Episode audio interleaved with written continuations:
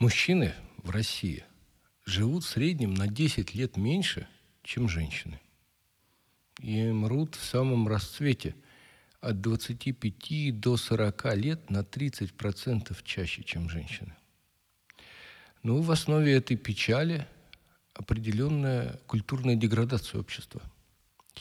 И самая главная причина – утерян институт вот такого мужского наставничества, мужского воспитания, знаний, переходящих от старшего к младшему. Сейчас мужчина предоставлен сам себе со всеми своими внутренними проблемами и противоречиями. А этих внутренних противоречий у современного мужчины не меньше, чем у женщины. И если женщина довольно легко принимает решение пойти к психологу и начать разбираться, то мужчину к психологу не затащишь. Да и кому идти? 95% психологов – это женщины, ну, которые просто энергетически не потянут взаимодействие с мужчиной. Мужчине нужен наставник сильнее его, старше, крепче духом, относительно которого он сможет выстроить свою мужскую структуру. Наши предки говорили, что мужчине нужен флаг и строй, идея и товарищи, которые эту идею разделяют. Очень часто мужчины принимают за флаг идею заработка, успеха в бизнесе. Но далеко не всем подходит такая деятельность. И вот, неся чужую ношу, чужой флаг, мужчина испытывает гигантские нагрузки и напряжения. И они кажутся ему естественными, поддерживаются обществом. Бизнес, деньги, сверхзадача. А расслабляться – охота, баня, водка. Да все так живут.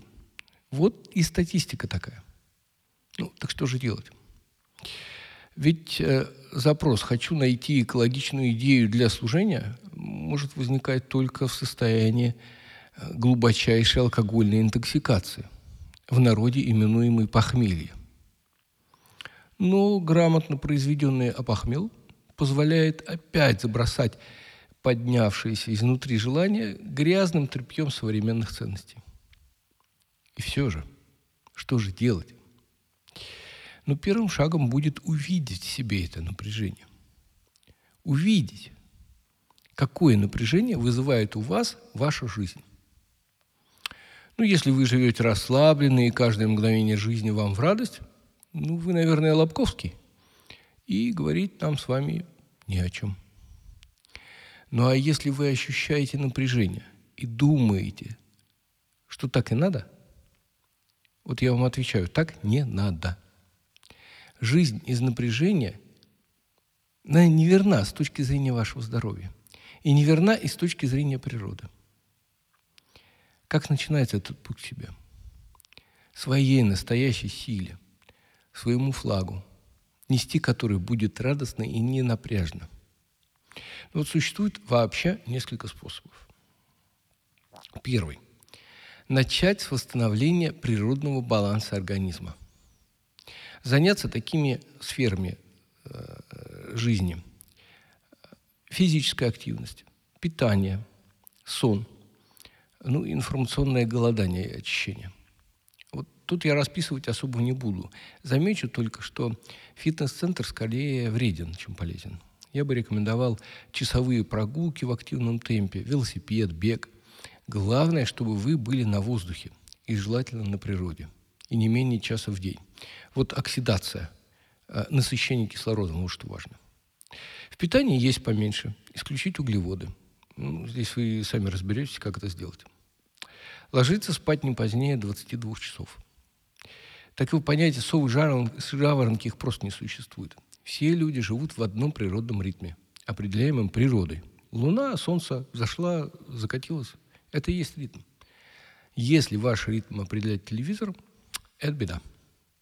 Если не спится, помогите себе там мелатонином или глицином, чем-то таким ненапряжным. За два часа до сна выключайте компьютер, телефон, телевизор, все, отдыхайте.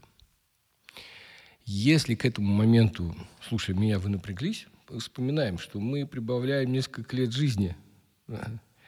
наносим себе пользу такими скучными мероприятиями. Еще один способ, второй. Пойти через медитативные практики. Вот один мой товарищ достиг в этом серьезных результатов буквально за несколько месяцев. Ну, правда, прижало его хорошо.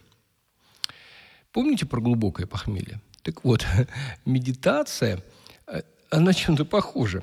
Она расчистит вам доступ к вашему истинному «я», который скажет вам, чего на самом деле вы хотите. И это будет абсолютно экологично. А правильный образ жизни подтянется естественным способом. Вы уже сами будете выбирать. Интуитивно будете выбирать продукты и допустимую физическую нагрузку, и распорядок дня. Вот видите, какой-то сыр, не, не буду его есть. Прям чувствуете.